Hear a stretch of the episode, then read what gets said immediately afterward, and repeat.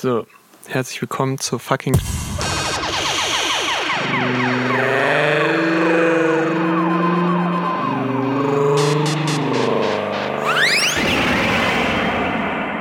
Wir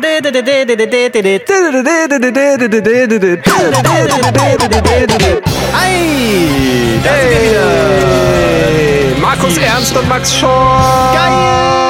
Die freshen Hosts der freshen Nummer mit dem freshen Dosengetränk. Und nachdem uns letzte Woche die Leonte die volle intellektuelle Dröhnung gegeben haben, heute auch wieder der Dauergast Pablo am Start, der uns intellektuell zwar auch haushoch überlegen ist, aber nicht ganz so sehr wie Leonte. Eher so vielleicht wie Ich so ein würde sagen, Bungalow. auf, auf, so, auf einer anderen Ebene irgendwie überlegen. Vielleicht auch auf einer anderen Ebene. Ja. Ja, warte, hallo, warte, lass ich noch ähm, kurz den Gag fertig machen. Stopp, Pablo, stopp! Auf einer anderen Ebene. Einer- also ich würde sagen, ich bin äh, intellektuell auf jeden Fall. Sorry, den Gag kannst du jetzt nicht fertig machen. Oh, das warte, war, warte, warte, war warte. schon vorher verkackt. Okay. Aber nee, aber ähm, also ich meine, letzte Woche diese Jahrhundertfolge, da werden wir auf keinen Fall rankommen.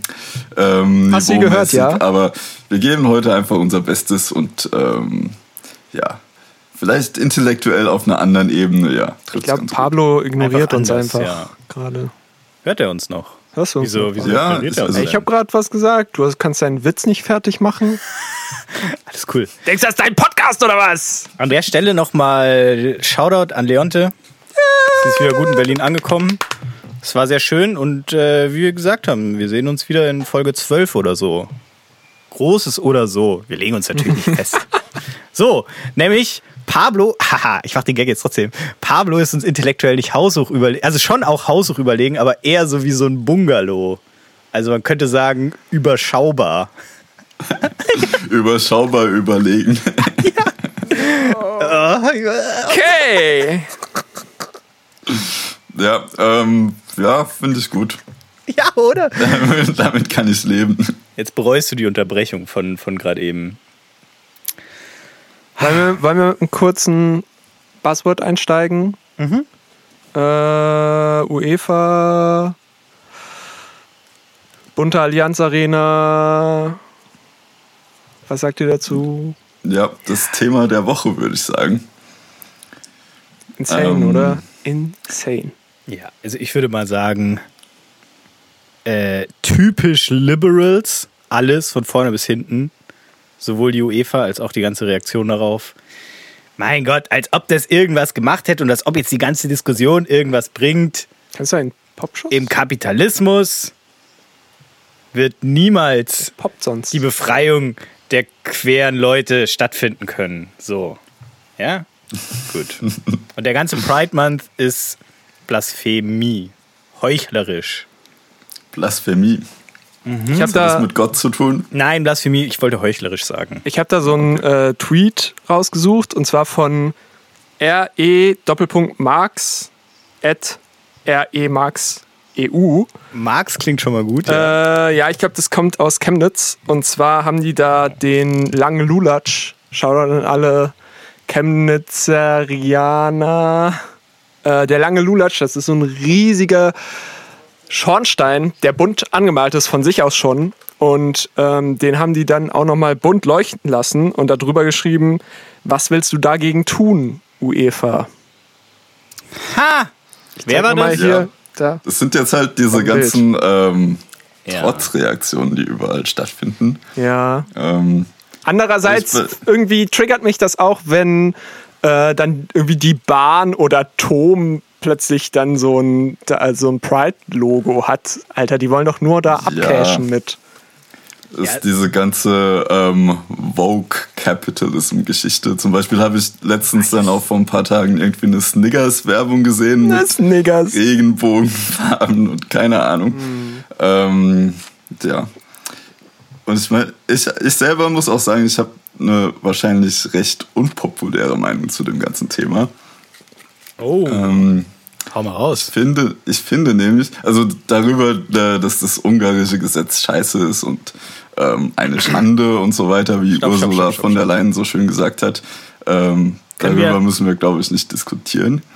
Kannst du an der Stelle noch mal ganz kurz sagen, was äh, der Inhalt dieses Gesetzes war? Weil ich muss ehrlich gestehen, das ist bis jetzt komplett an mir vorbeigegangen. ich habe ich hab mitgekriegt, dass diese UEFA Stadion, äh, die Stadionbeleuchtung in der Allianz Arena ein Protest dagegen sein soll, aber ich bin nicht auf die Idee gekommen, mal nachzugucken, was äh, denn da überhaupt verabschiedet wurde. Also um was geht denn eigentlich?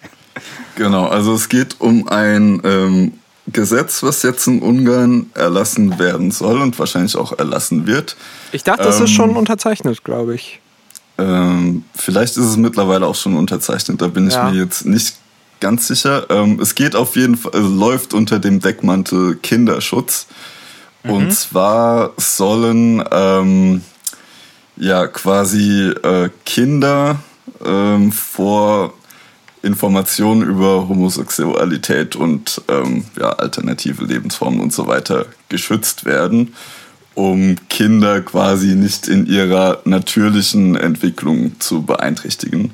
Mhm. Das heißt ja keine, also keine Homosexualität mehr in Werbung, in Filmen, in äh, Schulbüchern. Alles, was so, so Außenkommunikation sozusagen ist, ist irgendwie gleichgeschlechtliche mhm, mhm, Sachen verboten. Und ich glaube, die äh, Argumentation dahinter ist, bis die Kinder irgendwie volljährig sind oder so, äh, sollen die Eltern über ihre Bildung, ja. sexuelle Bildung entscheiden können. Und das können sie ja nicht, wenn die ganze Werbung und alles voll damit ist. Ja.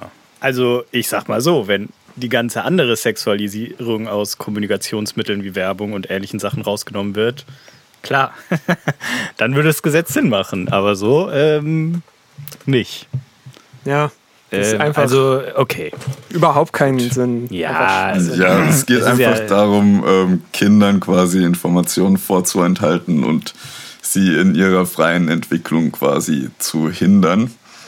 Beziehungsweise ähm, einfach. Das, Meinst du nicht, dass es eher ein Deckmantel ist, um einfach Homosexualität äh, und Queerness aus der Öffentlichkeit äh, zu verbannen? Ja, das und damit auch noch. natürlich auch ja, generell ich, also die es geht, ja, es geht nicht um ähm, es geht nicht eigentlich um diesen Kinderschutz, aber das wird ja. halt da vorgeschoben. Was auch immer dann in dem Kontext noch vorgeschoben wird, ist ähm, dass ähm, Homosexualität und Pädophilie in Zusammenhang gebracht werden. Oh ja, das habe ich Und gehört. dass dann auch wieder unter dem ähm, ja, Deckmantel Kinderschutz ähm, quasi ein, ähm, ein Zurückdrängen von ja, ähm, Homosexualität mit einem Zurückdrängen von äh, Pädophilie gleichgesetzt wird. Mhm, mhm.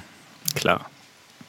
Aber ah, ich würde auch gern jetzt nochmal äh, zurückkommen auf deine das, was wir am Anfang. Unpopular Opinion dazu. Genau, deine Unpopular Opinion. Ähm, ich bin mir nämlich auch irgendwie unschlüssig, äh, wie das jetzt mit diesem äh, Corporate Pinkwashing äh, wie, ich, wie ich das finden soll. Weil es ist ja dann natürlich dieser Konflikt. Einerseits, gut, die machen darauf aufmerksam und haben irgendwie eine große große äh, Ansprechfläche sozusagen dafür, aber andererseits ist es eben auch dieser Washing-Aspekt, den die eigentlich nur zum Geldverdienen nutzen wollen. Deswegen. Genau, ja. Ähm, also diese, diese ganzen Unternehmensgeschichten ähm, kamen eigentlich auch erst jetzt ähm, im, Na im Nachgang zu der Aktion. Der ursprüngliche Ausgangspunkt war, dass der ähm, Oberbürgermeister der Stadt München vorgeschlagen hat, ähm, zu diesem ähm, EM-Spiel von Deutschland gegen Ungarn das Stadion eben in Regenbogenfarben anzuleuchten. Dem die UEFA dann ähm, widersprochen hat, weil es eben den vorab äh, festgelegten Stadionbeleuchtungsregeln widersprochen hat. Und danach ihr Logo auch bunt gemacht hat, lustigerweise. Genau, also ja, weil ja. dann eben so ein großer Shitstorm kam, deswegen wegen dieser Ablehnung ähm, hat die UEFA dann im Nachhinein ihr Logo äh, in Regenbogenfarben designt, um eben zu sagen, hey, wir sind gar nicht ähm, anti. Es liegt ähm, nicht in unserer Hand. Das ist ein politisches Raushalten, was wir da mhm, machen wollen. Schwachsinn. Genau, aber ähm, ich, und jetzt kommt meine unpopular Opinion. ich finde tatsächlich die Entscheidung ähm, gegen diese Beleuchtung richtig. Es ist eigentlich erstmal nur konsequent. Also, ja, äh, keep going. Weil es eben ähm, von, also ich, super hätte ich gefunden, wenn die deutsche und die ungarische Mannschaft zusammen entschieden hätten, okay, wir wollen ein Zeichen setzen gegen dieses neue Gesetz in Ungarn und wir entschließen uns zusammen dafür, ähm, jetzt das Stadion bei unserem Länderspiel in Regenbogenfarben anzuleuchten. Hätte ich super gefunden. Mhm, mh. Aber das hier war jetzt ein einseitiger Vorschlag von dem, ja, von dem Bürgermeister der Stadt München. Ja. Was ich dann irgendwie, das ist so auch so ein bisschen ja, aggressiv eigentlich, ein aggressives Verhalten gegen über Ungarn und ja. der, gegenüber der ungarischen Nationalmannschaft, die mit dem Gesetz überhaupt nichts zu tun hat. Ähm, und eben auch ein, ja, in gewisser Weise, was die UEFA auch gesagt hat, ein Missbrauch des Sports für äh, politische Auseinandersetzungen, die darin eigentlich nichts zu tun haben. Aber ist das wirklich Politik? Ist, also sind so Menschenrechte ja. Politik? Ich würde mal sagen, es wäre weniger Politik, wenn jetzt, wie Pablo gerade beschrieben hat, wirklich das von, von den Mannschaften oder von den Verbänden ausgegangen wäre und nicht von dem Stadionhalter Stadt München, weiß jetzt nicht mehr, ob das überhaupt so ist, aber äh, irgendwie die halt irgendwas mit dem Stadion zu schaffen haben. Äh, also äh, der von dem Bürgermeister. Ja, ja, genau, aber ich weiß jetzt nicht, inwieweit die Stadt München vielleicht irgendwie Anteile an dem Stadion hat oder so. Wahrscheinlich wird die da irgendwas an dem Stadion schon mitzureden haben. Und äh, da, ja, also an sich finde ich da Pablos Argumentation schon recht schlüssig, dass das eigentlich ein bisschen aggressiv und vielleicht auch äh, unnötig aggressiv ist, wenn es, ja, wenn es von so einer eigentlich unbeteiligten ähm, Institution dann äh, irgendwie so diesem Spiel aufgezwungen werden soll und das äh, ja quasi nicht intrinsisch passiert von den äh, Spielenden, den Verbänden oder wie auch immer, sondern ja, auf deren Rücken dann irgendwie so, so, so, ein, so eine Message vermittelt werden soll. Wobei natürlich die Message an sich, ob das jetzt Politik ist oder einfach nur, weiß ich nicht, Ethik oder Moral oder äh, gesundes Menschenverständnis äh, oder so, ist natürlich nochmal eine andere Frage. Aber die Art und Weise, wie dieses Zeichen gesetzt werden sollte und ist natürlich auch schwierig. Aber ich meine, dass dieses Zeichen überhaupt bei diesem Spiel gesetzt werden sollte und so, ist ja eigentlich schon Politik, weil es ist, kann man jetzt nicht abschließend feststellen, aber ich gehe jetzt mal davon aus, dass dieser Antrag nicht gestellt worden wäre, wenn es dieses Gesetz in Ungarn nicht gegeben hätte. Ja, natürlich nicht. Das, ja, also das, da ja, ist dann schon könntest du auch bei jedem Spiel politisch. das Stadion in Regenbogenfarben Ja. anleuchten lassen, was ja auch voll okay wäre, aber es ist ja in diesem Zusammenhang vollkommen klar, dass das im Zusammenhang oder in Reaktion auf dieses Gesetz entstanden ist. Aber ich glaube ich glaub nicht, dass, also zum Beispiel jetzt die ungarische Mannschaft, sagen wir mal, sagen, also wo die Idee jetzt herkommt, ist ja erstmal unwichtig. Sagen wir mal, äh, die Idee kam jetzt von dem Münchner Oberbürgermeister oder was auch immer und ähm, die hätten das dann sozusagen kommuniziert mit den, vielleicht haben die das ja auch gemacht, äh, äh, mit der, äh, mit den Mannschaften und dann gesagt so, yo, cool. Ähm, da hätte dann ja die ungarische Mannschaft auch einfach an sich keine Chance, weil die sind ja, also deren Boss ist ja Ungarn so und da kannst du ja dann schlecht einfach Ja. äh, das machen. Dann werden dir die Gelder gestrichen, dann äh, Das ist auch richtig. ja, genau. Und, und so aus, aus dem Blickwinkel ist das, glaube ich, problematisch, äh, dann zu sagen, ja, nur weil Ungarn da jetzt nicht selber mit am Start war oder jedenfalls die Nationalmannschaft, äh, ist das jetzt unfair und aggressiv. Und ich denke, also ich bin da anderer Meinung. Naja, ich finde es halt auch so, ähm, so eine Art, ähm, ja, auch gerade im Zusammenhang mit dieser sportlichen Auseinandersetzung, die dann stattfindet, hast du halt auch diese, dieses moralische Muskelprotzen, äh, sage ich mal, zu sagen, hey, guck mal, wie moralisch überlegen wir uns jetzt, äh, wir als Deutsche euch Ungarn jetzt seid, weil ihr immer noch ähm, in so anti, ja, beziehungsweise ja, in homophoben ähm, Vorstellungen festhängt. Und da muss man halt auch einfach mal gucken, ähm, wie lange es überhaupt in Deutschland jetzt schon her ist, dass ähm, Homosexualität toleriert wird und ähm, gesellschaftlich anerkannt wird. Mm. Vor, bis, vor vier Jahren oder so wurde hier die Ehe für alle legalisiert.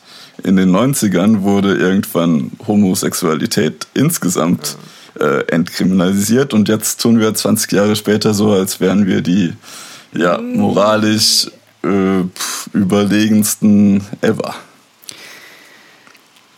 Das ist aber jetzt auch wieder eine Spekulation, ob die Stadt München das wirklich so äh, gemacht hat, um den Ungarn, blöd gesagt, eins reinzuwürgen oder also ich meine, ich würde sagen, es ist ein Unterschied, wenn sie das äh, also sozusagen so aus niederen Motiven macht. Äh, wir wollen zeigen, dass wir besser sind oder einfach ähm, das als ohne vielleicht irgendwie da zu viel Metaebenen reinzudeuten, einfach als Kritik an diesem Gesetz machen wollte. Äh, da würde ich jetzt sagen, das ist nicht überheblich, sondern das ist ja dann einfach nur äh, irgendwie zeigen, öffentlich wirksam zeigen, wir als Deutschland sind nicht einverstanden mit der Politik, die in Ungarn gemacht wird. Und man muss ja auch dazu sagen, das ist ja, das ist ja wirklich nur ein symbolisches Zeichen. Das ist ja jetzt nicht so, dass, dass es dann irgendwie Sanktionen deswegen gäbe. Und, und solche Zeichen kann man ja an sich dann schon immer setzen, wenn man sagt, so, wir sind von unserem eigenen politischen Standpunkt überzeugt und finden den, äh, den ihr da habt, blöd. Dann äh, ist es doch jetzt erstmal nicht äh, irgendwie moralische Überheblichkeit, wenn man, wenn man das durch so ein Zeichen wie diese Beleuchtung der Allianz Arena irgendwie versucht auszudrücken. Also ich finde auch, also so dieses Argument, warum, warum jetzt, äh, kann man natürlich immer bringen. Äh, und äh, da steckt natürlich auch Wahrheit hinter, dass man dann einfach so sagt, so, yo, warum, warum habt ihr es nicht schon mal gemacht, als es noch nicht Buzzword war, sage ich jetzt mal so. Ähm, aber im Großen und Ganzen ist, glaube ich, dann der Zweck dahinter, nämlich eben diese Kritik daran und dass das eben in einem, im 21. Jahrhundert in einem Land, was in der EU drin ist, äh, einfach nichts mehr zu suchen hat, solche Gesetze. Äh, dass man da dann was gegen macht, über, übersteigt, finde ich, dann sozusagen als Motiv äh, diese, dieses Argument. Gut, aber die Kritik an sich wird ja auf politischer Ebene schon geführt. Also es haben sich jetzt ja eine Menge europäischer Länder ähm, zusammengeschlossen, die gegen dieses ungarische Gesetz eben vor dem Europäischen Gerichtshof klagen wollen und dagegen vorgehen wollen. Ja. Und ich finde, wenn das auf politischer Ebene schon so stattfindet, dann muss man das nicht in den, also nicht den Fußball oder allgemein den Sport noch für eben dann diese politischen Messages instrumentalisieren. Ja. Hm. Ja, kann man so sehen, kann man so sehen. Muss man nicht machen. Aber ich sag mal so, wenn jetzt der Münchner OB das Bedürfnis dazu hat, dann kann er es auch machen. Aber ich sage ja auch, da stimme ich dir auch zu, es ist dann auch okay, wenn die UEFA das ablehnt. Zumal ich der UEFA da jetzt nicht vorwerfen will, also ich meine, die hätten das wahrscheinlich auch bei äh, ziemlich sicher auch, wenn das äh, Stadion dann jetzt äh, auf einmal in, weiß ich nicht, ungarischen Nationalfarben hätte leuchten sollen, hätten die es ja wahrscheinlich genauso abgelehnt, weil es einfach auch äh, denen dann eine zu politische Message ist. Und die haben halt im Vorfeld diesen Regelkatalog festgelegt und natürlich treffen die dann auch Entscheidungen nach diesem Regelkatalog. Also kann man das, äh, denen diese Ablehnung jetzt nicht vorwerfen. Und ja, es ist doch, also wenn man jetzt das mal betrachtet, ist es doch dann okay, wie es gelaufen ist. Da gab es jetzt eine Riesendiskussion darum. Alle waren super solidarisch und haben die fiesen Ungarn getriggert mit ihren tollen Regenbogen-Emojis und das wird ja jetzt auch gesagt, so haha, wenn die es nicht abgelehnt hätten, das wäre viel smarter von der UE- UEFA gewesen, weil dann hätte es niemanden interessiert. Und jetzt ist da Wow, aber vielleicht haben sie es extra gemacht, damit genau dieser Backlash kommt. Ja, gut, das ist vielleicht jetzt auch nicht. Sie haben es halt einfach gemacht und also ich meine, auch die, auch die äh, Kritiker dieser Entscheidung sind doch jetzt eigentlich im Nachhinein zufrieden, weil es eben diesen Backlash gab. Und dann sind ja eigentlich alle zufrieden. Die Ungarn sind zufrieden, weil die UEFA schön in deren Sinne gehandelt hat. Die anderen sind zufrieden, weil es, äh, also die, die Gegner äh, von Ungarn sind zufrieden, weil es äh, eben dann, ja, überall anders Regenbogenflaggen zu sehen gab. Und äh, die UEFA ist zufrieden, weil sie sich schön an ihre Regeln gehalten hat. Und ja, ist doch toll, oder? Ist doch super. Und im Endeffekt ist die ganze Aktion sowieso sinnlos und bringt nichts. So. Und wir als weiße Weißt- weißt Cis-Boys sind auch ist? zufrieden. Äh, der Bürgermeister? Nee, der ist doch auch zufrieden. Ähm, ja, vielleicht ist er auch zufrieden. Nee, ich dachte an Viktor Orban, weil der konnte sich jetzt das Fußballspiel nicht angucken. Stimmt, der ist deswegen Ja. nicht gekommen, ne? Lol. Ah, scheiße. Naja, gut, der eine. Gibt ja noch Ja, der, der muss auch nicht bei der EM. zufrieden sein. Das ist, ist okay. Dadadad. Oh, nice. Da muss ich, einen- muss ich so einen Phil reinballern. Naja. Gut. Äh, genug Buzzword-Talk, würde ich sagen. Ja. Ähm, in der letzten Folge hatte ich, glaube ich, ganz am Ende mal gesagt, ich weiß nicht, ob das noch in der Folge drin war oder ob das im Nachgespräch war. Ich glaube, das war im Nachgespräch. Eine wichtige Frage, die, glaube ich, die komplette Menschheit beschäftigt und äh, wo wir uns nicht zu schade waren, ähm, Eine endgültige Experten- Antwort zu geben. Experten zu befragen. Und äh, da würde ich gerne eine neue Rubrik aufmachen, nämlich ähm, die Drogenecke mit Schlepp. Und Was? Äh, die erste Frage ist, was sind Meine Eltern eigentlich hören den Podcast. was sind eigentlich was sind was sind eigentlich Teile? Das war die Frage. Ach so, ja, da habe ich mich ja im Internet mal schlau gemacht dazu. Und für die, die es nicht wissen, weil irgendjemand weiß ich nicht hundertprozentig sicher. Warst du das? Nee, Leonte war Ja, ich glaube das, glaube ich, nicht. Genau. Äh, was denn Teile eigentlich sind. So, ja. Die Drogen. Man muss ja mal irgendwie aufklären. Ja, hier. nee, ist ja richtig. Ist ja gut. Aufklärung äh, schützt ja auch vor Missbrauch. Äh, ist ja weit gefächert. Keiner weiß eigentlich, was das denn alles ist. Und es wird alles gleich verteufelt von den Medien. Dabei ist ja natürlich die Welt der Drogen super vielfältig. Vielfältiger als äh, die ungarische oder auch die deutsche Gesellschaft.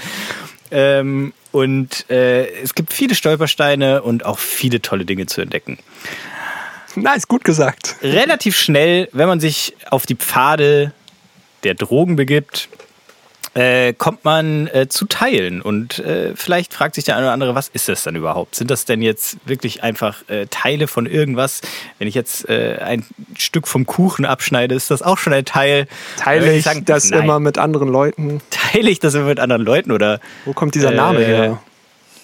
ja, äh, viele Fragen. Gibt es auch ein Ganzes, wenn es Teile gibt? Oh, Meta!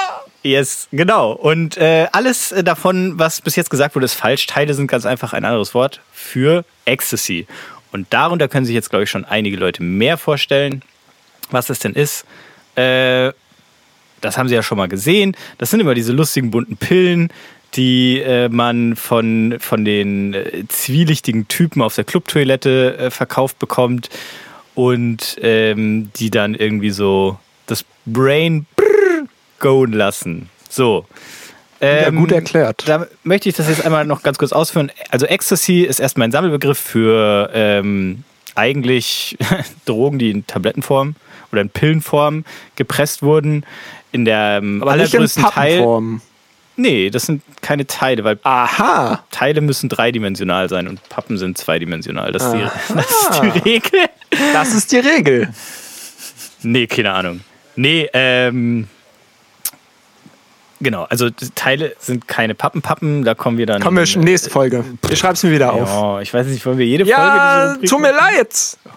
Ich kenne mich doch auch gar nicht aus. Hast du Ich dir selbst eingebrockt. Jetzt.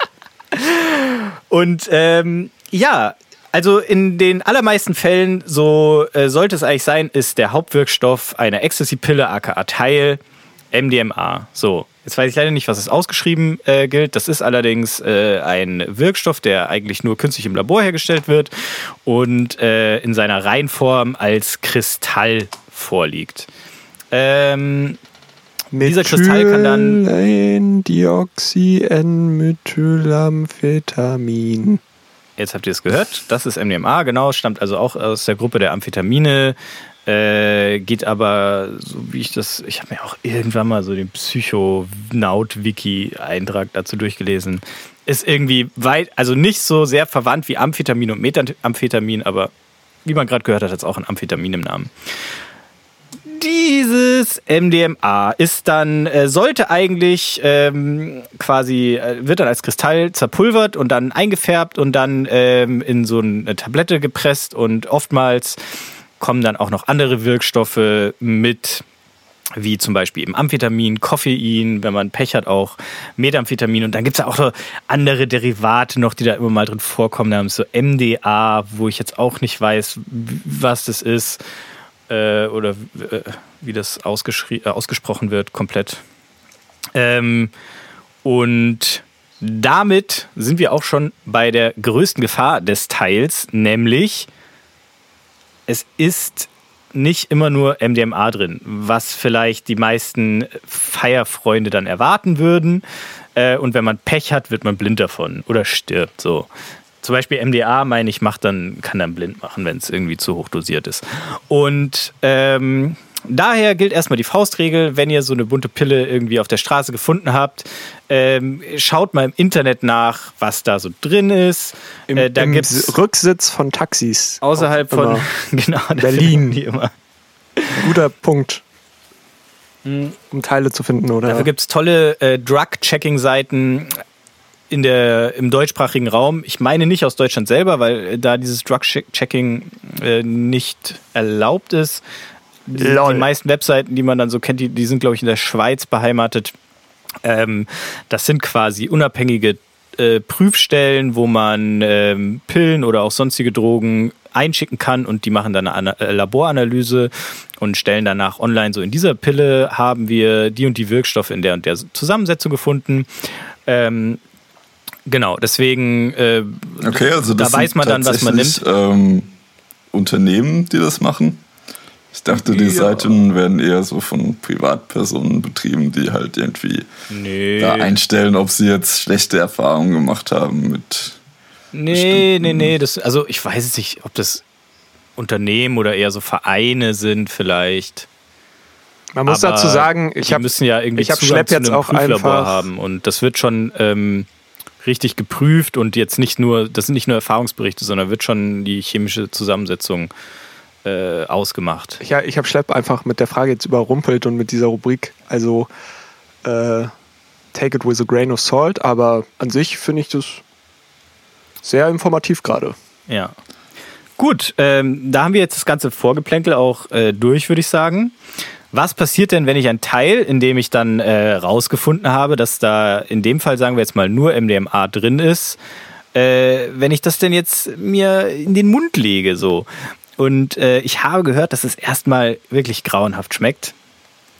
Wie, äh, ja, einfach nur wie, wie, ich, Chemie. Chemie, so, ne? so richtig bitter und äh, künstlich und scharf und es brennt und so. Und deswegen lässt man das dann meistens nicht lange im Mund, sondern wirkt es irgendwie runter. Und dann wartet man, so, wie wir alle wissen, wenn man Drogen oral einnimmt, dann dauert es immer so eine Dann halbe Stunde bis man. Stunde, bis die Wirkung eintritt, bis das quasi über die Magenschleimhaut in die Blutbahn gelangt ist, der Wirkstoff. Und dann fängt man auf einmal an, sich gut zu fühlen. So. Und das wird dann immer mehr und immer mehr. Und dann macht man die Augen zu und wartet so auf den nächsten Drop auf dem Technofloor. Und dann macht man die Augen wieder auf und es ist auf einmal so alles so sehr kuschelig und wuschig und man ist komplett euphorisch und hat Energie und will mit Leuten reden und will kuscheln und will sich nackt ausziehen und will komplett äh, alle Leute zu seinem besten Freund machen. Problem an der Sache ist nur, man sieht leider wirklich nicht so aus, als ob man das könnte gerade noch. Und andere Leute finden es auch nicht wirklich anziehend, weil äh, man, ja, man sieht einfach aus wie ein Zombie dann, ne? So ab, ab vielleicht jetzt noch nicht so direkt am Anfang, aber dann. Ja, genau. Also die, die Augen sind hohl, man hat Augenringe, es ist alles, man, man hat so einen komischen, starren Blick, äh, wenn man falsch dosiert hat, dann zittern auch mal die Augenlider und dann wird einem auf einmal ganz plötzlich schlecht und dann muss man wieder äh, ins Bad und äh, alles erbrechen. Ähm, und dann hört es auch irgendwann wieder auf. Und dann fühlt man sich an dem nächsten und übernächsten Tag schlecht, weil man einen sogenannte Serotoninkarte hat. Kommen wir zum nächsten Punkt. Was macht es denn, dass wir uns überhaupt so gut fühlen, wie der König von Welt? Ähm, MDMA sorgt dafür, dass der Serotoninvorrat im Gehirn ausgeschüttet wird. Äh, und zwar nonstop zu einem Maße, wie es der Körper sonst nicht von alleine tun würde. Das sorgt äh, eben dafür, dass wir diesen, diesen, diesen euphorischen, rauschartigen Zustand haben, sorgt aber auch dafür, dass der Serotoninspeicher im Gehirn übermäßig geleert wird. Ähm, was, wenn man komplett falsch dosiert, dazu führen kann, dass man ein sogenanntes Serotonin-Syndrom bekommt, äh, was im Endeffekt daher rührt, wenn die Serotoninkonzentration im Gewebe dann zu hoch wird. Das äh, wirkt dann auf einmal komplett zellschädigend und macht tatsächlich irgendwie die Zellen kaputt. Autsch. Ähm, und außerdem sorgt es dafür, dass äh, irgendwie der Serotoninspeicher nicht mehr ordentlich nachgefüllt wird. Und dann ist man depressiv. Und Okay, also aber. Serotonin ist doch ein Hormon, oder? Genau, Serotonin ist ein Hormon. So, jetzt wird's hot. Also ich weiß nicht, ob das stimmt, aber kann eine Hormon, ja, Hormonüberdosis dann kriegen. Von, Ja, genau. Also das ähm, ist ja auch so das Gefährliche, wenn man ähm, an Antidepressiva denkt. Das sind ja in der Regel heutzutage sogenannte selektive Serotonin-Wiederaufnahmehämmer, die im Gegensatz zu MDMA nicht dafür sorgen, dass Serotonin vom körpereigenen Speicher mehr äh, im erhöhten Maße ausgeschüttet wird, sondern dass Serotonin von den Rezeptoren im synaptischen Spalt nicht mehr aufgenommen wird. Das bedeutet, die Konzentration des Serotonins, also es wird weiterhin normal eigentlich äh, losgeschickt von den äh, Sendern auf der anderen Seite des synaptischen Spaltes, die es in, glaube ich, sehr großer Zahl im Gehirn und auch in anderen äh, Gegenden des Körpers gibt. Im Penis. Überall in den Nerven, die haben so diesen synaptischen Spalt, ne? Ja. Im Penis auch, genau. Und ähm, Dadurch wie so ein Adlib. dass diese Junge. Aufnahme von den Rezeptoren gehemmt wird, die Konzentration des Serotonins in diesem synaptischen Spalt steigt. Äh, wenn man dann eine andere, ältere Art des Antidepressivums namens MAO-Hämmer nimmt, dann äh, sorgt es irgendwie dafür, so, scheiße, jetzt wird es wieder sehr hot-takig, dass sich die Wirkung dieses Wiederaufnahmehemmens sehr stark potenziert und stärker wird und das dann eben dafür sorgt, dass man auch so ein Serotonin-Syndrom bekommt oder bekommen kann, also die Konzentration zu hoch wird und dadurch dann eben Gewebeschäden, auf, Gewebeschäden oder Zellschäden auftreten. Wie wir alle so wissen, dumm. Gewebe, Schaden, nein, nein, nein. Äh, das ist überhaupt nicht fein. Wir mögen unser Gewebe. Genau. Äh, ja, das ist, glaube ich, auch einfach unangenehm. Und man, man ist dann, glaube ich, oft äh, auch irgendwie depressiv danach. man kann keine gute Laune mehr haben. Serotonin zählt, glaube ich, zu den Gruppen der Endorphinen, was äh, so der Obergriff für die Glückshormone ist. Das andere, was man vielleicht noch kennen sollte, ist äh, Dopamin. Dopamin und Serotonin. Und da kommen wir dann sicher auch in eine der zukünftigen Folgen. Ah, gefällt mir sehr gut. Ich referiere ja gerne über Drogen. Ist ja toll. Das ganze theoretische Wissen jetzt mal ja, war jetzt Äh, auch ein sehr ausführliches ähm, Ja. abfragen. Referat. Genau. Äh, äh, was, äh, wie ich vorher schon, die ich vorher schon kurz angesprochen habe, die Amphetamine oder Methamphetamine ähm, eher dann dafür sorgen, dass Dopamin ausgeschüttet wird äh, oder die Wiederaufnahme gehemmt wird. Im Gegensatz zu MDMA, das da eher aufs Serotonin geht. Deswegen unterscheiden sich auch diese beiden Räusche, die man dann hat. Ähm, Wird deswegen, sorry, wird deswegen dann auch gemischt manchmal?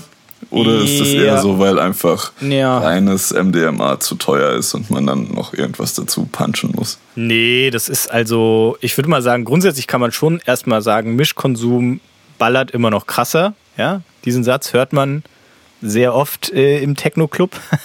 nee. Ähm, Dachte, aber im Techno-Club hört man nur. Hast du mal noch? Hast du noch, ja, hast nee, du noch das, Kaugummi? hört, das hört man dann so auf der, das hört man dann so auf der Clubtoilette. Da hört man dann immer so klack, klack, klack, klack, klack, klack, klack. Boah, Mischkonsum ballert echt immer krass. Klack, klack, klack, klack, klack, klack, klack.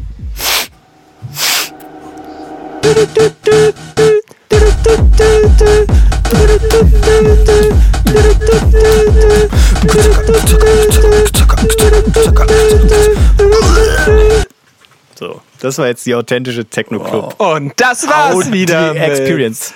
Stopp! Ein Punkt habe ich noch vergessen. Was sehr wichtig zu beachten ist bei ähm, dem Einnehmen von Teilen, ist auf die Dosierung zu achten. So, wie vielleicht schon vorher angeklungen ist, äh, ist es leichter als bei manchen anderen Drogen, sich zu verdosieren. Äh, ich spreche da eher von einer Überdosis, äh, die, wenn man Das seine Gegenteil von Toleranz einer nicht kennt, Unterdosis. genau, was die Gegenteil, das Gegenteil von der Unterdosis ist, wenn man seine Toleranz nicht kennt, relativ leicht auftreten kann. Ähm, als Richtwert kann man sagen, das Doppelte seines Körpergewichts in Milligramm MDMA-Gehalt ist äh, eine Dosis. So. Und ähm, dazu sei auch noch gesagt, es, ist, es sei angeraten, sich an diese Dosis ranzutasten, indem man zum Beispiel die besagten Teile, die haben oft auch schon einen Bruchstrich oder mehrere in, auf dieser Tablette. Äh, diesen auch zu nutzen, das bedeutet erstmal ein halbes oder ein Viertel zu nehmen, gucken, wie es wirkt und dann nach einer Stunde, wenn man die Wirkung einschätzen kann, kann man ja, wenn man wirklich möchte, auch nochmal nachlegen. Es ist auch so, dass in den letzten Jahren die Teile immer stärker werden. Das heißt, da ist heutzutage besondere Vorsicht geboten.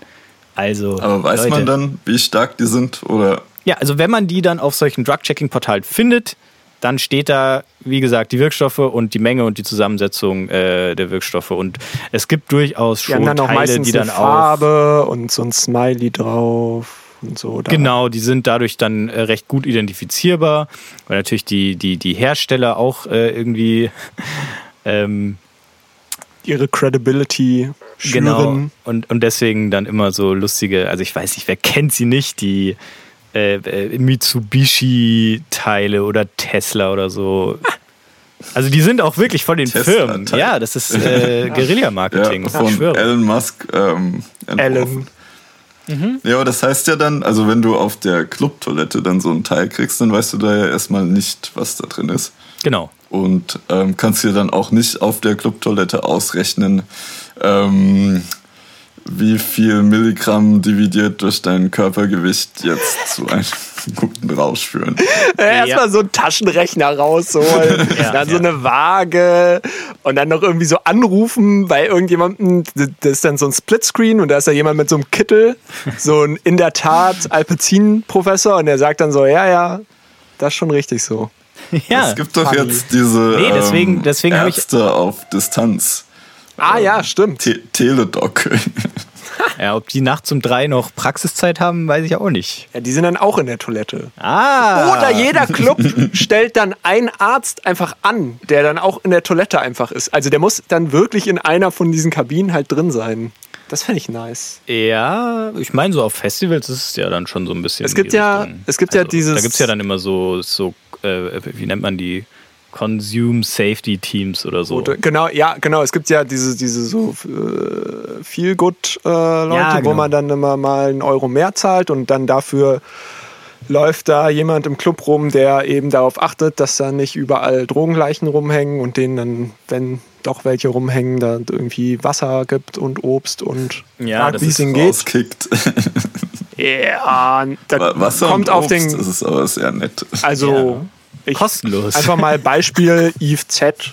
Wie so ein Startup. da kriegt man das dann und da Ja. wird man dann gut behandelt.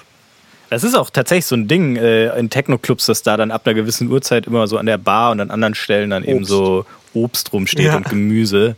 Weil man sagt dann immer so, die Elektrolyte, glaube ich, sind das auch sind da besonders ja, wichtig, dass man äh, und natürlich muss man mal gucken, dass man nicht dehydriert, weil der Stoffwechsel sich auch beschleunigt und so. Und Obst schmeckt gut.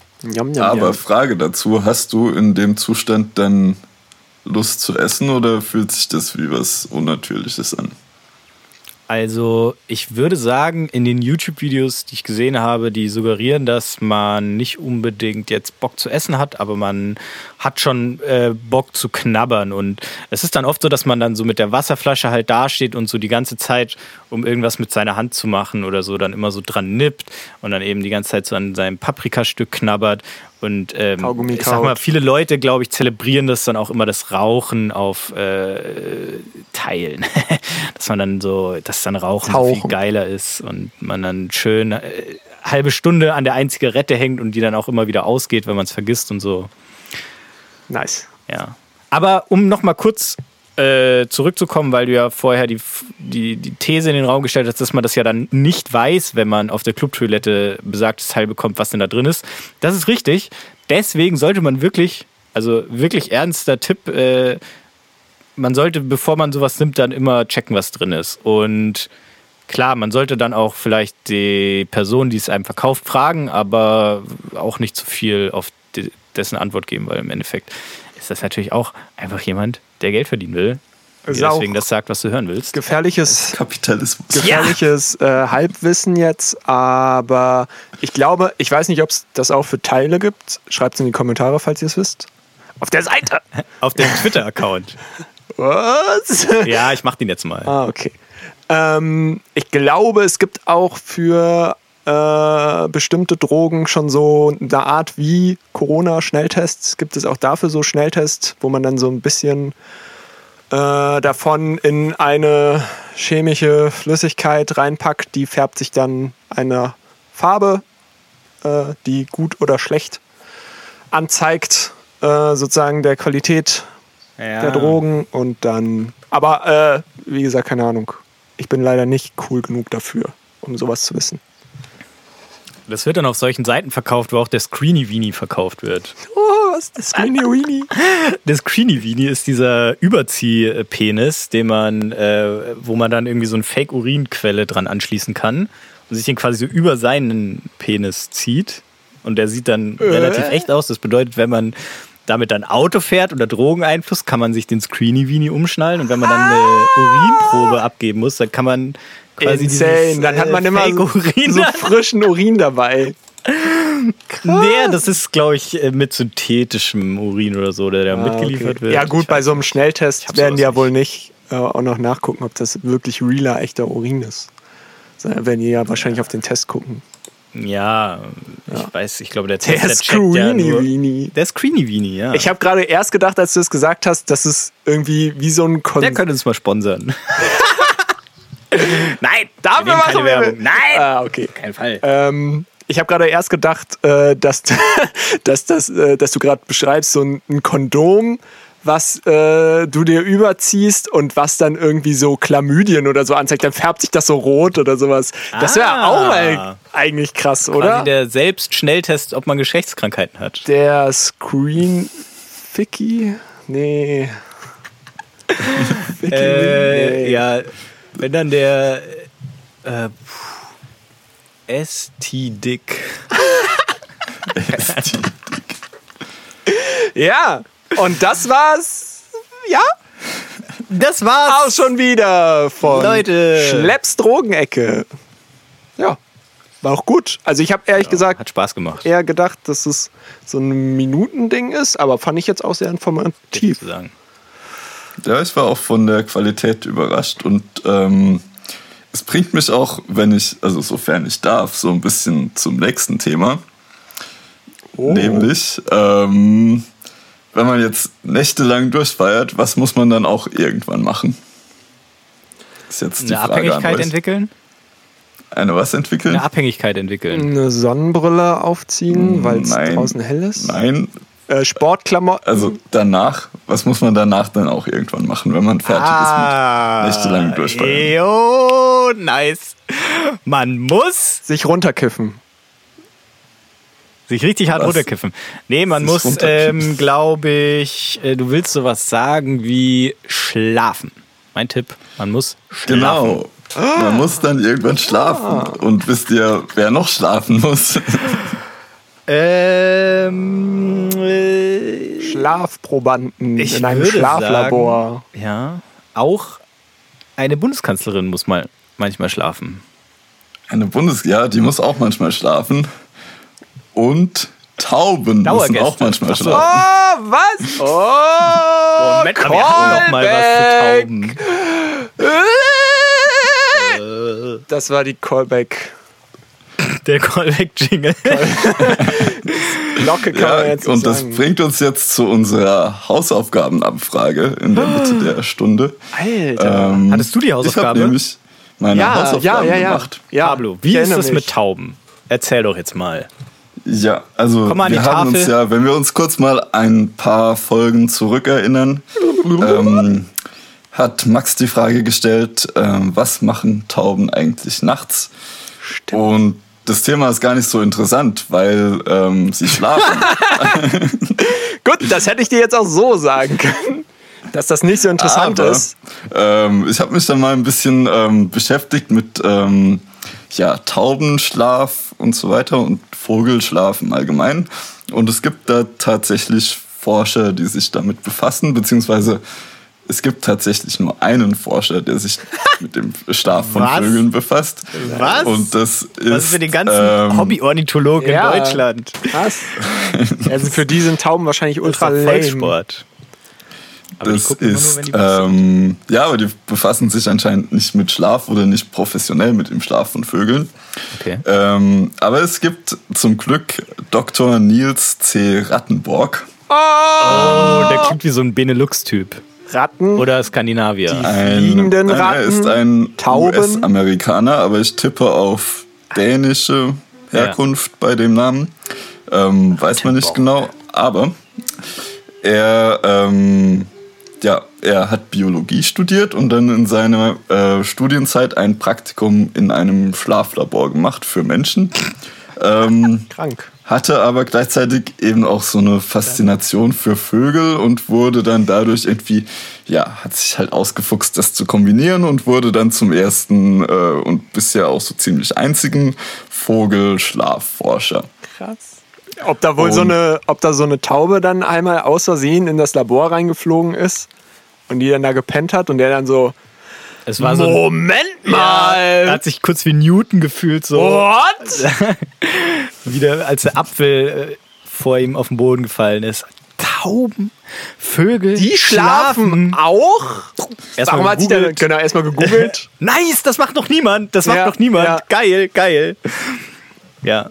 Okay, die Frage Ja. ist dann nur, Ja, äh, ähm, Callback zur letzten Folge, wer macht die Peer Reviews, wenn er der einzige Fachmann auf dem Gebiet ist?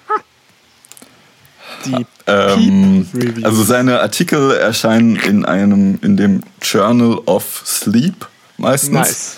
Und Okay. ich denke, die Reviews machen dann eben einfach andere Schlafforscher, Mhm. die jetzt nicht unbedingt ähm, den Taubenschlaf erforschen, aber vielleicht den Schlaf von Wombats oder Classic. Capybaras. Da müssen Keine wir auch Ahnung. echt mehr wissen. Ähm, Jetzt. das, genau.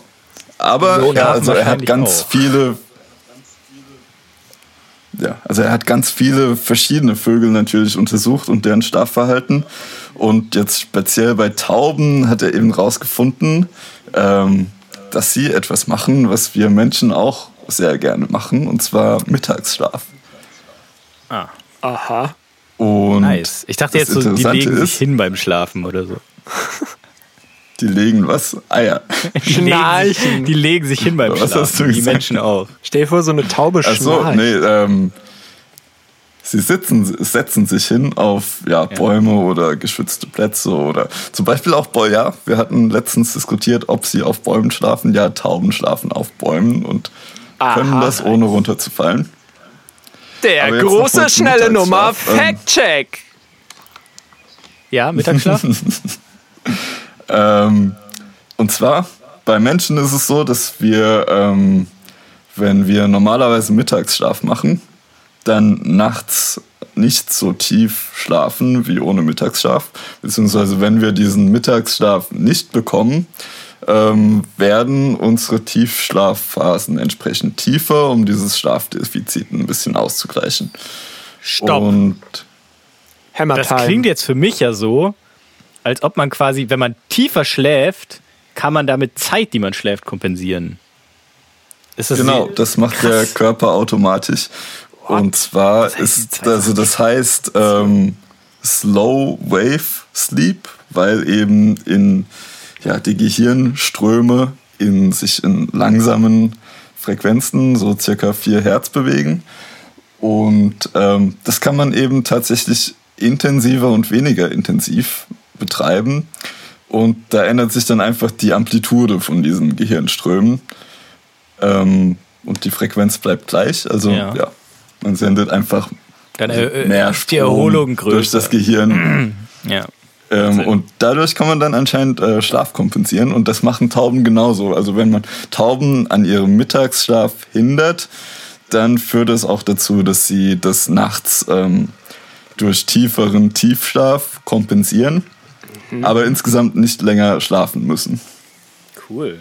Aber warum äh, hat sich dann diese Vorliebe der Tauben für den Mittagsschlaf entwickelt, wenn es sinnlos ist?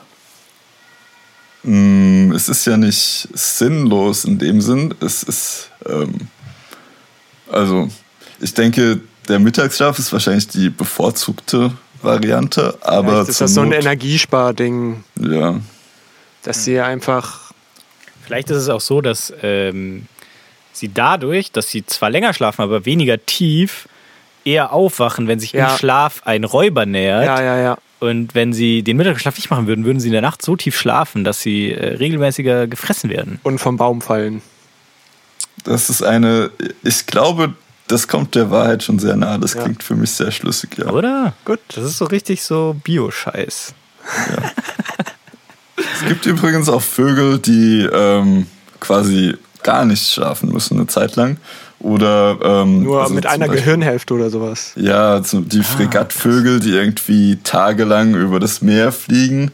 Ähm, die schlafen pro Tag dann nur 42 Minuten mit einer Gehirnhälfte. Ja, krass. Ähm, und das reicht denen dann für eine Woche lang oder so und danach an Land schlafen sie wieder zwölf Stunden. 40 Minuten? Ähm, das, ist mir, ja. das mir zu wenig. Aber da mache ich aber schon zwei Minuten länger. 42. Wer hat das ja, denn rausgefunden? Sonst hätte ja jetzt ähm, hier auch Douglas Auch der Adams. Nils Rattenborg. Wie? Er hat, ähm, wie? Er hat diesen Fregattvögeln oder sein, er und sein Team wahrscheinlich, er hat das nicht allein gemacht, ähm, ebenso ähm, EEG-Sensoren an die Köpfe geklebt. Ach, was? Und sie dann fliegen lassen und dann irgendwie diese EEG-Daten aufgezeichnet und ausgewertet. Science, Alter. Insane. Ja, das ist nice. Äh, da, dazu muss man ja auch sagen, dass, äh, also zu dieser 42 Minuten, 12 Stunden Geschichte, da ich mal einen Artikel drüber gelesen habe, dass ähm, es generell ja eigentlich so der Nutzen von Schlaf immer noch nicht so wirklich äh, entschlüsselt wurde. Oder warum jetzt äh, Säugetiere oder generell alle, alle, Tiere. Aber was ja schon mal bestätigt äh, schlafen müssen. Ist doch, dass äh, wenn du schläfst, also wenn du Schlafentzug hast, dass sich dann dein äh, Immunsystem dramatisch verschlechtert. Ja, das könnte schon sein, aber es ist äh, irgendwie nicht so richtig geklärt, ähm, was, äh, was, was, was der Schlaf macht und das, oder, oder warum das Immunsystem dann durch Schlaf wieder zurückgesetzt wird oder so. Und, und das ja, also der Kopf geht ja dann auch, das Gehirn hält das ja auch nicht aus. Der, ja, der, du wirst ja, ja auch dümmer. Müde, klar, aber, aber warum? Es ist eben ja, es ist nicht geklärt, warum, also was im Schlaf passiert, dass dein Körper quasi ähm, regeneriert und am ja. Laufen hält. Ja. Beziehungsweise was im Wachzustand dann fehlt, wenn man nicht schläft. Ja, irgendwie so. Krank. Dabei gibt es doch schon so viele Schlaflabore und Schlafforscher. Es gibt sogar Taubenschlafforscher. Ja. Was machen die denn den ganzen oh. Tag? Na, Schlafen! Es gibt auch Taubenschlaf erforschen. Es gibt doch Was auch ganz interessant ist, ist, durch diese Vogelschlafforschung wurden dann auch ähm, ja, neue Hinweise entdeckt, die Schlafverhalten beim Menschen erklären können. Mhm. Und zwar wurde zum Beispiel dadurch, dass diese Vögel zum Beispiel auch ähm, mit verschiedenen Gehirnhälften abwechselnd schlafen können, wurde dann entdeckt, dass Menschen das tatsächlich auch können. Ah. Und zwar, wenn wir in einer fremden Umgebung schlafen für eine Nacht, Deswegen schläft man Dann- da auch so unruhig, genau, ja. ja, dann schläft eine Gehirnhälfte weniger als die andere. ja. Und das entsprechende äh, Ohr und Auge hat dann quasi, ja, nimmt auch die Umgebung noch stärker wahr und quasi so ein, ist so in Alarmbereitschaft. Und bei der zweiten Nacht in der gleichen Umgebung schlafen dann wieder beide Gehirnhälften gleich tief. Aber erstmal, ja, hat, Insane. haben wir auch diese, äh, diesen Schutzmechanismus, dass wir ähm, nicht mit beiden Gehirnhälften gleich tief schlafen müssen. Und welche Gehirnhälfte ist dann die, die eher wach bleibt? Ist das bekannt? Wahrscheinlich dann Das, abwechselnd. Ja. Achso, die machen das denke, schon so in einer Nacht sich ab. abwechselnd. Okay. Ja. So wie die Nasenlöcher. Das ist ja auch so eine Sache. Das ist ja auch immer eins zu und eins offen, damit sich das andere regenerieren kann. Fun Fact der Woche. Moment. Wie? Aber, also, äh, äh, hä? Wann? Das Beim merkst Schlafen, du, oder das was? merkst du besonders, wenn nee generell. Äh, das merkst du besonders, wenn du eben irgendwie die, wenn die Nase zu ist, dann ist es äh, oft so, dass halt dann nur ein Nasenloch richtig zu ist und dann irgendwann, äh, wenn es dann halt wieder switcht zu dem anderen Nasenloch, dann kannst du plötzlich besser atmen, obwohl eigentlich Ja. alles gleich geblieben ist. Und das ist einfach, weil das habe ich jetzt schon mehrmals nachgeguckt, weil ich das irgendwie mehrmals schon angesprochen habe. So random Knowledge, die man so weird flex. Ja. Äh, Und alle dann immer so, Max, stimmt das wirklich? was? Und ich so, ja, okay, ich google nochmal. ähm, ja, und ähm, genau, ist eben auch so und hat tatsächlich auch einfach den einfachen Zweck, ähm, weil die Nase so viele verschiedene Funktionen hat, riechen und schützen und schmecken und was auch immer. Ähm, Äh, Luftbefeuchtung. äh, ja, ähm, äh, dass äh, dann immer wirklich eine so auf, äh, auf Pause ist und die andere das Aber macht. also wenn, wenn man Schnupfen hat, gebe ich dir komplett recht, das kennt man dann so, ja. Auch wenn man sich dann hinlegt, äh, Ja. immer nur ein Nasenloch offen. Ja. Aber so normal? Ja, ich glaube, das ist, wir können ja mal, Also wenn genau, wenn ich Das jetzt ist gerade den, den der Fall. Gegencheck also, mache. Ich merke das eigentlich immer, weil ich kriege auch generell nicht so gut Luft. Ähm, also ich merke immer, dass ähm, quasi welches Nasenloch gerade offen ist, Hm. ähm, weil die abwechselnd eben an- oder abschwellen. Ähm, um, ja, wie Max schon gesagt hat, eben, ähm, ja, damit ein Nasenloch nicht überlastet wird. Aber ja, das passiert permanent, auch wenn du nicht erkältet bist. Peer Nur Review Normalerweise Pablo. bekommst du eben gut genug Luft, um dann trotzdem noch durch beide Nasenlöcher Luft zu kriegen und dann merkst du das eben nicht. Check die Facts. Also bei mir ist es irgendwie so, dass es äh, immer ein Nasenloch besser ist. Also aber immer das gleiche. Und ich dachte immer so, das wäre, weil ich halt so eine schiefe Nase habe und eins ist irgendwie besser rechts, gewachsen. Rechts Nase, Ja, also also das- Rechtsriecher, ja. Linksriecher. Verstärkt dann diesen Faktor noch. Es gibt natürlich auch schief gewachsene Nasen. Aber trotzdem wird es auch bei dir so sein, dass die wechselt. Nasenlöcher sich abwechseln. Nur ist dann vielleicht ein Nasenloch so eng, dass es dann halt nicht wirklich einen Unterschied macht, welches gerade angeschwollen ist. Aber jetzt dann nochmal ganz kurz. Das ist, Mega interessant. wir haben jetzt rausgefunden, es ist bei der Nase so, es ist beim Gehirn so, bei den Augen ist es, glaube ich, auch so. Also ich habe auf jeden Fall, ich weiß auf jeden Fall, dass ich mit dem rechten Auge viel mehr, also das ist sozusagen mein Hauptauge und mit dem linken Auge mache ich anscheinend nicht so viel, was aber auch daran liegt, dass mein rechtes Auge, glaube ich, kurz und mein linkes weitsichtig ist und ich deswegen mehr Informationen mit dem rechten Auge. Ich glaube, das ist auch allgemein besser. Ähm, aber ist das bei jetzt Ohren? Lunge. Ist das auch so, dass das dann rechts und links? Alter, das würde mich jetzt mal interessieren. Aber kann eigentlich nicht sein, oder? Das wäre ja Schwachsinn. Also ich würde auch sagen, beim, also wie stellst du das denn fest, welches Auge von dir gerade das äh, aktiv Ja, beim, ist- beim, beim Optiker haben die das gesagt. Oder beziehungsweise auch beim Augenarzt. Es ist lustig, weil ich habe tatsächlich auch vor ein paar Tagen festgestellt, dass äh, ich glaube zumindest immer eher mit dem rechten Auge gucke, weil ich mal den Test gemacht habe, wenn ich links gucke, da sehe ich nicht so scharf, wie wenn ich äh, mit beiden Augen sehe. Was für mich dann äh, den Schluss ausgemacht hat, dass jetzt irgendwie die, die Schärfe eher von meinem rechten Auge kommt. Ähm, aber auch da hätte ich jetzt noch keinen Wechsel feststellen können und weiß auch nicht, ob es stimmt, deswegen keine Ahnung. Ich glaube Ja, schon. aber, äh, Also ich fühle es auf jeden Fall. So. ist auf jeden Fall krass. Ja. Aber dann wird es ja bei den Ohren schon auch so sein, oder? Also, Ich weiß nicht, bei den Augen kann man dann ja noch sagen, man guckt mit dem einen Auge wirklich Information und mit dem anderen Auge halt nur noch die Tiefe so ein bisschen. Ja, ja. Äh, so wie so eine schwarz-weiß-scharf-Kamera, die nochmal extra ist. Ähm, schon wieder weird Medientechnik. Aber ähm, fuck, jetzt habe ich vergessen. Äh, Rechtshänder, Linkshänder ist ja natürlich der Standard dann. Aber das wechselt ja auch nicht. Und genau, das wechselt nicht, ja, krass. Aber das ist ja dann wirklich antrainiert. Ist das da, bei den anderen wechselt das dann automatisch? Hä? Bei was? Wie? Welchen? Naja, bei Nasen und Dings Ach so. ist das automatisch und, und rechts und Moment, aber Linkshänder wir sind ja bis jetzt ja nur so weit, dass es bei Nasen wechselt. Alles andere ist ja jetzt Spekulation von uns. Ja, also Ohren Stimmt. würde ich sagen. Stimmt, ähm, Augen wechseln dann nicht. So und Ohren wissen- ermüden ja auch und fallen dann irgendwann zu als Schutzfunktion. Ab. Aber Hm. ich, also ich weiß nichts davon, dass die sich dabei abwechseln. Ähm, Also ich glaube, die Hm. Ja, ja. ermüden dann. Wenn ihr es wisst, schreibt es Ja. in Wenn die unter euch Kommentarskis. Hals-, Nasen-, Folge. Ohrenforscher sind, dann äh, folgt uns auf Twitter. Gebt mal ein bisschen von eurer Cloud ab.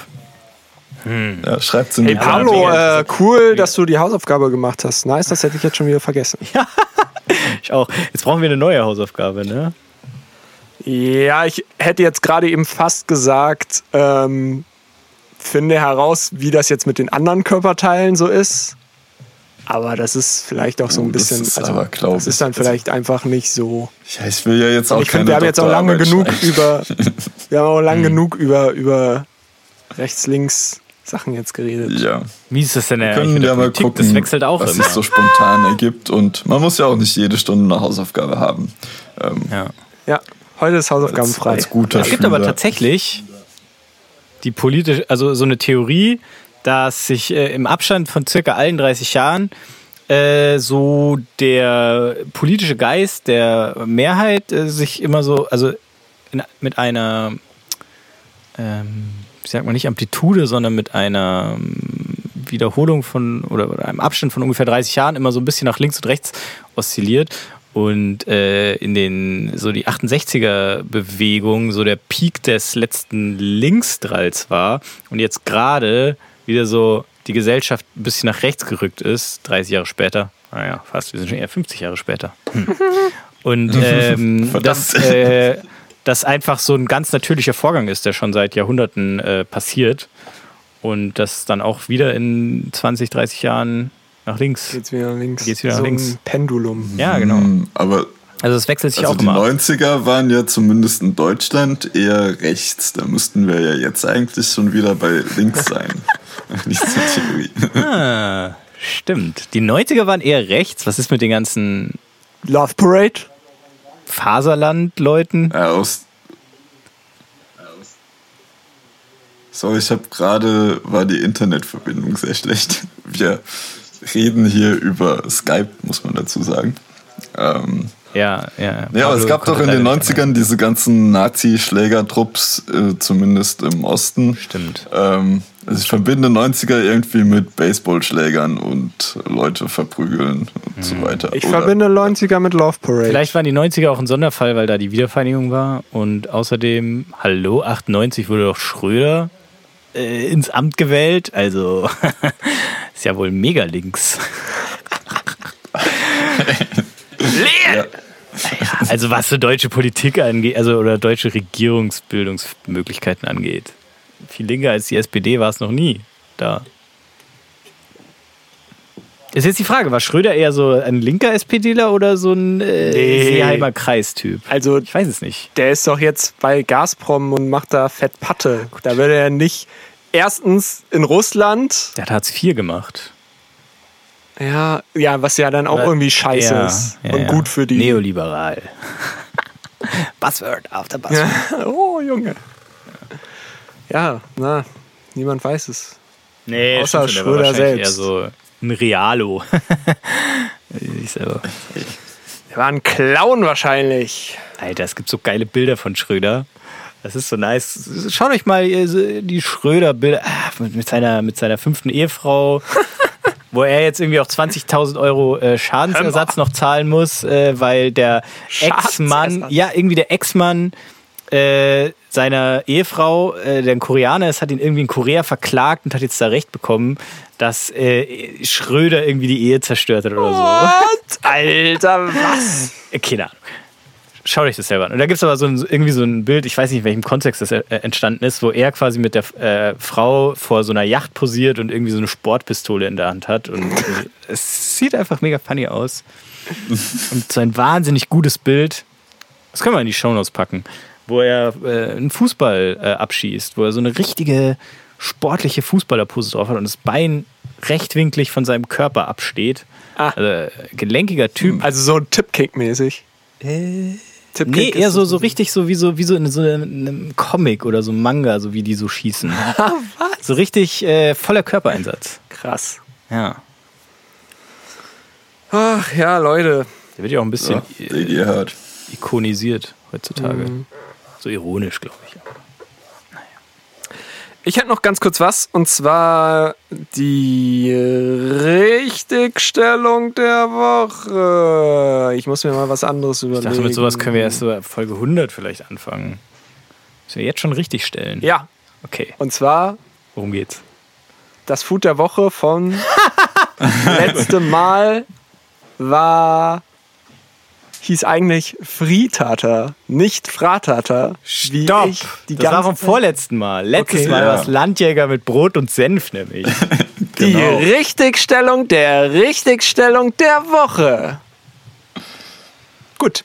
Ähm, also, Fritata, nicht Fratata. Ich denke mal, es hat jeder, der sich das angeguckt hat, trotzdem gefunden. Und äh, das war natürlich alles extra, um die miesen Trolls rauszulocken und einen scheiß Kommentar schreiben zu lassen, was sie nicht gemacht haben. Aber Das ist doch auch okay, ganz ehrlich. Ich sag mal so, wenn es wirklich anfängt, dass die Leute Kommentare schreiben, so, das wird doch dann auch kein Spaß mehr. dann lesen wir es nicht. Interaktion ist doch immer nur nervig. Das ist schon super, so wie es ist. Wir bilden uns ein, dass das Leute hören. ja. So. Es ist immer schön, eine zwei, stabile zweistellige Zahl an Downloadzahlen. So. 50 so, oder? Ja, Das ist schon geil. wir sagen jetzt mal 50. Nee, ich glaube, das sind schon 50. Als ich Hast das du mal letzte Mal reingeguckt Ja. habe, waren es so 50 pro Woche. Oder so. Keine Ja, Ahnung. 50, ne? Super. Insane. 50 Leute, so, und die, die feiern das alle und wir kriegen ja auch ab und dann sogar Real-Life-Feedback. Das sind in Mark schon 100. Und das ist doch super, so wie es ist. Und wenn die dann wirklich dann anfangen, irgendwas auseinanderzunehmen und zu kritisieren und ach, oder selber versuchen dann so Gags zu machen in den Kommentaren, das wird doch dann nur anstrengend. Also ist schon gut, dass ihr nichts schreibt. Ja, ich finde, also. Aber schreibt mal einen Kommentar jetzt. Genau. Leute. Dann ähm, hatte ich noch was zu den ganzen SchauspielerInnen, die in der letzten Folge gedroppt wurden. Und zwar äh, hatten wir da, glaube ich, das Problem, und ich habe generell das Problem, ähm, dass ich die alle nicht unterscheiden kann, wie bei jedem anderen Menschen tatsächlich auch. Und da habe ich jetzt mal nachgeguckt. Äh, Emma Stone hat in La La Land mitgespielt. Emma Watson hat in Harry Potter und hier Perks of Being a Wallflower mitgespielt. Bei Black Swan hat nicht Mila Kunis, sondern Natalie Portman die Hauptrolle gespielt, aber Mila Kunis hat auch mitgespielt als Antagonistin. Ja. Ähm, Ach so. Und äh, die hat auch noch in sowas wie Freunde mit gewissen Vorzügen und Book of Eli äh, mitgespielt. Und dann habe ich mir aber gedacht, hä, aber da gibt es doch noch eine, die die ganze Zeit so crazy Action-Zeugs macht. Und das ist aber nicht Mila. Ich dachte immer, das wäre Mila Kunis. Aber ist es nicht, äh, sondern Scarlett Johansson. Die hat bei Ghost in the Shell Widow. zum Ah, Beispiel. die muss man aber kennen. Also die anderen ist muss man hier- ja, auch man kennt Marvel, die, das, das, man kennt die, man kennt die genau, Black, Black Widow bei Marvel oder der Lucy-Film, wo ich auch gedacht habe, der wäre richtig scheiße, aber der war eigentlich ganz okay. Ähm, das ist so ein typischer Action, so ein bisschen John Wick-mäßig, aber halt mit Frau anstatt Mann. Ähm, Okay. Und äh, genau, einfach nur, weil ich verwechsel die immer und äh, in der letzten Folge hatten wir es auch so und jetzt habe ich das einfach mal hier in Stein gemeißelt, wer wer ist. Dankeschön, bitteschön. Gut, aber gute, gute, wichtige Richtigstellung. Ähm, Black Swan, auch ein sehr guter Film, könnt ihr euch mal angucken. Ja, Yes. Viele Filme sind sehr gut. Schaut euch mal viele Filme an. Äh, zum Beispiel Der Pate. Ja? Das ist doch mal ein guter Film. Das ist ein guter Film. Oder so ein Marvel-Film mal. Guckt euch doch mal hier jetzt, äh, kommt Black Widow nicht sogar jetzt als eigener Film raus? Bald? Ja. Oder ist es eine Serie? Ich weiß nicht, ob das schon sogar schon draußen ist oder nicht. Ah, ich habe keine Ahnung von den Marvel-Dingern. Ja. Aber Fast guckt. alle, die an den ganzen Film mitarbeiten, wollen nur, dass ein gutes Endprodukt rauskommt. Stell euch das mal vor. Ganz wenige wollen, dass es nur Ja. Geldprodukt rauskommt. Leute, äh, kennt, ihr kennt doch, ihr, seid ihr so in der Gaming Room Szene drin?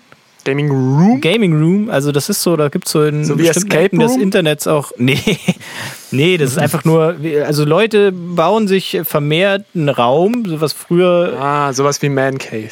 Ja, genau, wo also der Gaming Room ist. Und Ja. äh, mir ist aufgefallen, dass es eigentlich die, das Eisenbahnzimmer des 21. Jahrhunderts ist. Ja. Wie so früher die, die, die, die jungen Männer schön reihenweise in ihren neu gekauften Eigenheimen äh, sich die, ihren Eisenbahnkeller, ich meine, jeder kennt die ikonischen Bilder von Horst Seehofer in, in seinem Eisenbahnkeller eingerichtet haben. Das sind heute die Leute, die sich einen Gaming Room bauen. Ja.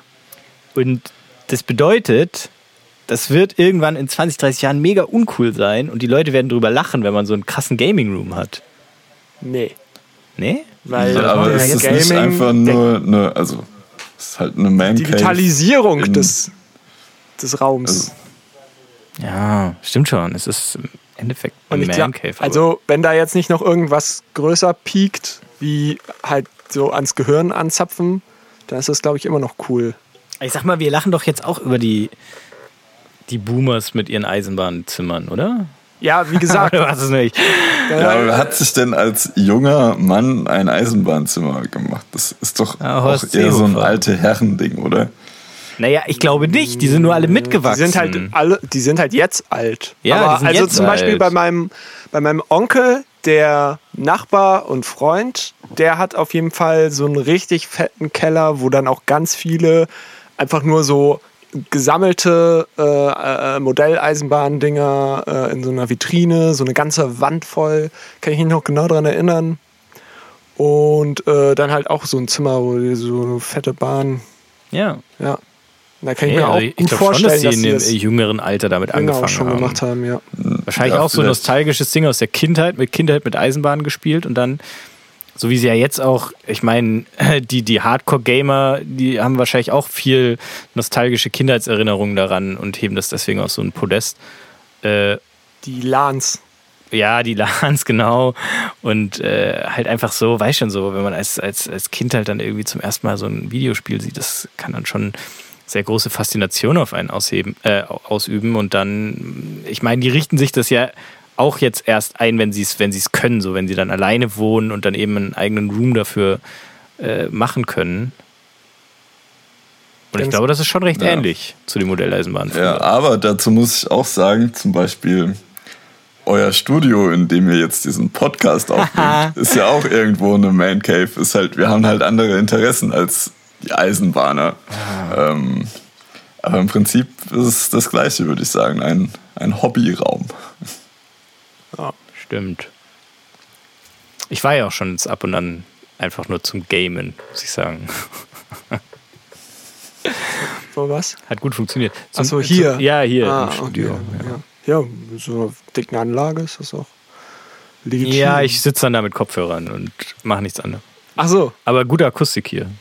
Eben für, mit Kopfhörer. Ja, fürs Mikro. Wenn man da online zockt, dann verstehen ah, Leute. da verstehen einen alle. Alle denken so, boah, was hat der für ein Alter, was geht Mikro? denn da ab?